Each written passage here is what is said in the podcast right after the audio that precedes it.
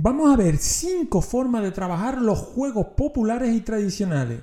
Y la quinta es la que más me gusta. no, venga, en serio. Comienzo fuera de broma, ¿vale? Forma 1. Tú decides los juegos que hay que hacer y aprender y el alumno los ejecuta. Punto. Forma 2. Los alumnos le preguntan a sus abuelos o personas mayores y hacen un banco de recursos a los que se jugaban hace 50 años. Después ponen en práctica esos juegos en la clase. Forma 3. Se hace una relación con algún tipo de centro de mayores y estos los invitamos para que entren dentro del colegio a enseñar esos juegos a los que jugaban ellos cuando eran niños. Forma 4 puedes hacer un recorrido por diferentes países del mundo para jugar a los juegos populares y tradicionales de cada país. A ser posible, visita los países de aquellas personas que tengas en tu clase. Es decir, si tienes un niño de Colombia, pues eh, que haya un juego popular tradicional de Colombia, ¿vale? Forma 4. Y esa, esa era la 4. Y es probable que te suenen algunas de estas formas de abordar el trabajo de juegos populares y tradicionales. Pero la que te voy a contar ahora va a ser muy difícil que te suene. ¿Por qué? Pues lo vas a ver. Forma 5. Utilizar el cuadro de un viejo pintor del siglo XVI.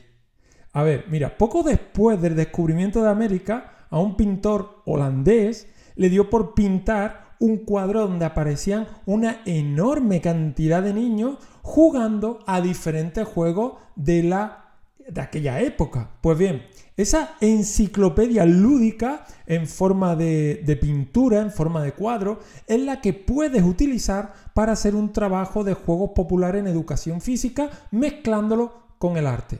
Como ves, esta es una perspectiva muy diferente. Pero hay alguien que la ha llevado a cabo. ¿Sabes quién es? Carlos Chamorro. Y lo peor, que le ha funcionado súper bien. Y no me extraña porque el tío comienza la situación de aprendizaje con un breakout. ¿Por qué? porque quería que fuera algo llamativo, algo que cautivara a los chicos desde el principio. Y eso hizo. ¿Y por qué lo sé? Bueno, pues porque Carlos estará con nosotros en el Congreso de Muy Buenas Prácticas en Educación Física 2023, contándonos todo acerca de esta situación de aprendizaje. Por cierto, también tendrás acceso al breakout que da el pistoletazo de salida a esta fantástica propuesta didáctica. ¿Y dónde puedes saber el horario y dónde puedes apuntarte a este congreso? Pues en efcongresos.com. Ahí vas a encontrar los dos tipos de eh, pases que hay, que ahora te los digo. Pero antes te lanzo una pregunta. ¿Sabes cuál es el producto final de esta situación de aprendizaje?